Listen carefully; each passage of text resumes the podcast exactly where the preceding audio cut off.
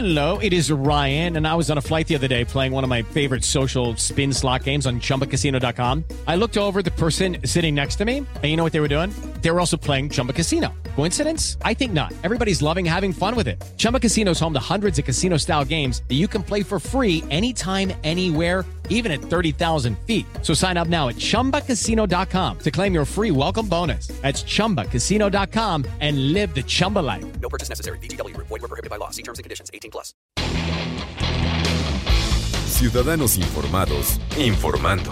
Este es el podcast de Iñaki Manero, 88.9 Noticias. Información que sirve. Tráfico y clima cada 15 minutos.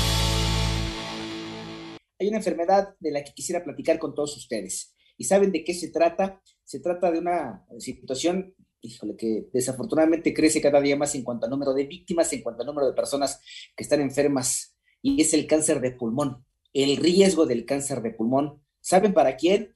Para los no fumadores. Porque siempre hemos hablado del tema, ¿no? Quien toma la decisión, quien decide fumar, pues es su decisión. Y si conoce lo que puede suceder, si sabe las consecuencias de eso y aún así toma la decisión, bueno, pues es una situación que tendrá que asumir. Es decir, hay consecuencias para esta y para cualquier situación que eh, tomamos en la vida. Pero en este caso, ¿qué pasa, por ejemplo, con las personas que estamos alrededor de las personas que están fumando? Y agradezco en este momento que estemos en contacto y que nos tome la llamada. E incluso estamos eh, por video con el doctor Eleazar Omar Macedo Pérez. Él es oncólogo médico adscrito a la unidad eh, funcional teórica del Instituto Nacional de Cancerología, un experto en el tema. Doctor, buenas tardes y gracias por estar con nosotros. Muchas gracias, gracias por la invitación y bueno, un placer estar con ustedes. El cáncer, doctor, y el cáncer de pulmón. Primero entender de qué tamaño es el problema al que nos enfrentamos en México, es decir, los fumadores, cuántas personas fumadoras y cómo puede el hecho de ser fumador derivar en nuestra salud y podemos llegar a una situación como es el cáncer de pulmón, doctor. Así es. Sí, es una pregunta muy relevante. Eh, por ejemplo, hablando de la proporción eh, a nivel mundial se diagnostican cerca de 2.200.000 casos nuevos cada año y fallecen por esta enfermedad cáncer de pulmón cerca de 1.8 millones. Es una enfermedad realmente frecuente y extremadamente mortal. En México, la magnitud del impacto, pues es que se estima que se detectan alrededor de 10.000 casos nuevos cada año y fallecen por la enfermedad alrededor de 8.700 casos. Entonces, es una enfermedad frecuente, eh, decía, extremadamente mortal y mucho tiene que ver con lo avanzado al momento del diagnóstico de esta enfermedad. Eh, hablando en, cuanto al complemento de esta pregunta de, la relación con el tabaco, en, México en realidad se estima que alrededor del 15 al 18% de la población, eh, perdón, es fumadora. Entonces esto pues hace que eh, cerca de una quinta parte de, los mexicanos sean fumadores y el riesgo de desarrollar cáncer de pulmón por ejemplo, si lo comparamos con uno fumador, es de alrededor de 20 veces más. Entonces, es una proporción muy importante y, pues, como he comentado, pues es una enfermedad potencialmente prevenible si no hubiera tabaquismo. Doctor, ¿está comprobado científicamente la incidencia de ser fumador con el cáncer de pulmón? Porque suponemos que hay eh, otros factores que inciden también en que podamos enfermarnos, que podamos tener cáncer de pulmón. Claro, Sí, no, no, por supuesto, hay evidencia científica desde hace eh, cerca de 100 años en donde se eh, sabe perfectamente bien que el tabaco induce eh, riesgo de cáncer de pulmón. De hecho, se conoce perfectamente bien todo el, desenlace de este tabaco. El tabaco se asume que tiene alrededor de 6.000 sustancias químicas. De esas 6.000, alrededor de un 10% son sustancias carcinogénicas, es decir, que directamente inducen daño en las células eh, del cuerpo, particularmente en el pulmón, y eso conlleva finalmente al riesgo de cáncer de pulmón. Entonces la relación está perfectamente establecida y no solo con cáncer de pulmón, sino alrededor de otros 15 tumores distintos. Es que estamos hablando de que las personas que fuman tienen que tener la información necesaria para saber literalmente lo que se están metiendo al cuerpo y entender que el hecho de fumar los pone directito en la plataforma para ser candidatos a tener cáncer de pulmón. ¿Qué pasa, por ejemplo, con aquellos que somos fumadores pasivos? Es decir, no fumamos, pero estamos cerca de personas que sí están fumando. ¿Nosotros también nos podemos enfermar de cáncer de pulmón, doctor? Sí, definitivamente sí. Y, de hecho, por, ejemplo, las comparaciones se hacen directamente con las personas que no tienen eh, ninguna exposición al tabaco eh, y el riesgo, por ejemplo, con relación a estas personas es de dos a tres veces más. Eh, ciertamente, por lo tanto, el, tabaquismo de segunda mano o tabaquismo pasivo es un claro factor de riesgo para el desarrollo de, de cáncer de pulmón y es por eso que se han establecido estas políticas de salud pública en donde está prohibido fumar en, en áreas comunes justamente por este riesgo que existe para las personas que pues hemos tomado la decisión, por ejemplo, de, no fumar. Entonces, pues tampoco exponernos a este factor de riesgo.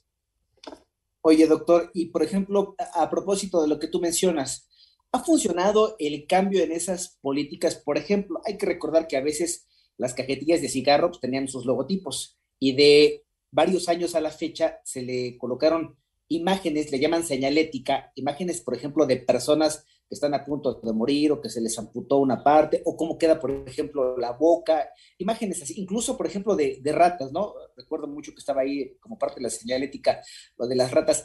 Ese tipo de políticas, ese tipo de cambios han funcionado, han incidido como para que fume menos personas.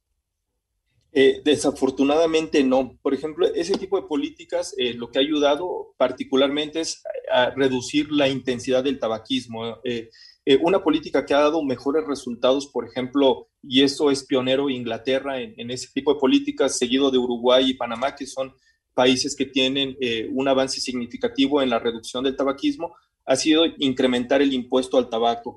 Al momento de encarecer el tabaco, lo que eso hace, pues es que el paciente fume menos y este de, fumar menos, pues ayuda y favorece justamente una reducción del riesgo de fumar. Y ya que menciono esto, es importante señalar que nunca es tarde para dejar de fumar. Se sabe, por ejemplo, que una persona que deja de fumar alrededor de los 15 a 20 años, el riesgo de desarrollar cáncer de pulmón y otros cánceres casi se anula. Y, no solo tiene sus beneficios en prácticamente anularse el riesgo de desarrollar eh, cáncer de pulmón y otro tipo de cánceres, sino que también, por ejemplo, el daño al pulmón, el daño al corazón y otras eh, enfermedades que están asociadas al tabaco también se reducen de forma significativa. Híjole, ¿qué, qué, situación nos planteas tan complicada. Por cierto, Día Internacional de la Lucha contra el Cáncer de Pulmón, cuando desafortunadamente llegamos con un especialista como tú, con un oncólogo, y nos dicen que tenemos cáncer de pulmón, ¿tenemos posibilidades de salir adelante o de qué depende eso, doctor? Eh, sí, afortunadamente en, los últimos ocho años el cáncer que más eh, fármacos disponibles tiene para su tratamiento es justamente el cáncer de pulmón. Eh, actualmente se conocen muchas de las alteraciones, por ejemplo, genéticas o moleculares que tiene el cáncer de pulmón y se han diseñado una serie de fármacos que están dirigidos a combatir estas mutaciones. A eso le llamamos nosotros terapias blanco.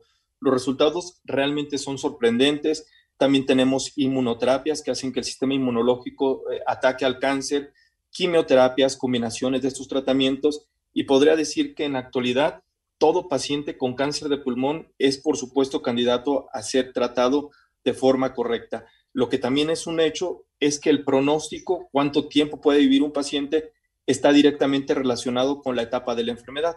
No es lo mismo encontrar un cáncer localizado donde se pueda hacer una cirugía y después le podemos dar quimioterapia, radioterapia u otro tipo de tratamientos a un cáncer que ya está metastásico, en donde lo que buscamos es controlar la enfermedad, que el paciente no, no tenga síntomas graves asociados a esta enfermedad, darle calidad de vida y extender su supervivencia. Pero lamentablemente en esa circunstancia no es posible hablar de curación, pero en etapas más tempranas, por supuesto que sí. Y eso también nos eh, lleva a otro, por ejemplo, tema que es relevante de lo que llamamos nosotros tamizaje escrutinio o screening. ¿Qué significa eso? Que se identifica una población de muy alto riesgo, por ejemplo, fumadores intensos. A ellos les hacemos una tomografía cada año y con eso podemos detectar el cáncer de forma muy temprana antes de que dé síntomas y cuando más podemos incidir en curar a esa persona. Eh, y además de hacer la tomografía, lo metemos a una clínica de tabaquismo donde eh, pues hacemos que el paciente deje de fumar y entonces estamos atacando a la enfermedad por distintos puntos. Oye, doctor, ¿sabemos cuánto cuesta atender a una persona que tiene ya cáncer de pulmón? Sí, y la verdad es que eh, se van a asustar con la cifra, pero por ejemplo, si está en un cáncer metastásico, Eh, y por ejemplo, lo tratamos con inmunoterapia. Un año de inmunoterapia anda costando alrededor de un millón y medio a dos millones de pesos. Eh, si el paciente recibe dos años de inmunoterapia, pues está recibiendo cerca de tres a tres millones y medio de pesos el gasto de esta enfermedad. Si lo tratamos con terapia blanco, eh, también más o menos el mes de tratamiento anda rondando entre los 80 y los 100 mil pesos. Entonces son eh, tratamientos altamente efectivos, pero extremadamente caros.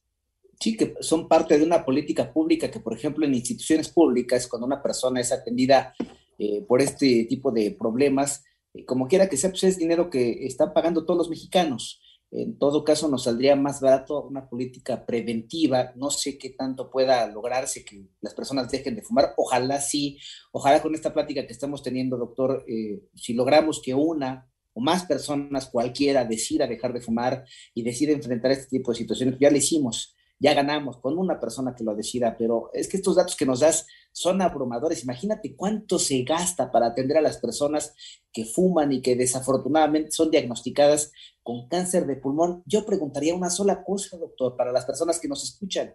¿Qué necesidad? Si estamos escuchando estos datos, si estamos atendiendo estas cifras, si estamos recibiendo toda esta información, si ya sabemos qué nos puede pasar, ¿qué necesidad tenemos de llegar a estas circunstancias? Doctor, eh, en el caso de presentarse una situación de esta naturaleza, ¿dónde podríamos encontrarte? ¿Cómo poderte hacer preguntas? ¿Cómo poder contactarte? Sí, claro, con todo gusto. Igual y les dejo eh, mi, correo electrónico. Frecuentemente por ahí me escriben y yo contesto eh, dudas. es dromar, es dromar.macedo arroba gmail.com. Ya nada más un dato, no me quiero ir sin preguntártelo me estabas platicando también fuera del aire que eh, el hecho de fumar deriva no nada más en cáncer de pulmón, por ahí se tiene el dato de que son más problemas, ¿no, doctor? Eh, sí, claro, el cáncer, eh, por ejemplo, el tabaquismo produce cánceres que conjuntamente llevamos de cabeza y cuello, es decir, cavidad oral, lengua, eh, nasofaringe, laringe, esófago, estómago, páncreas, riñón, vejiga.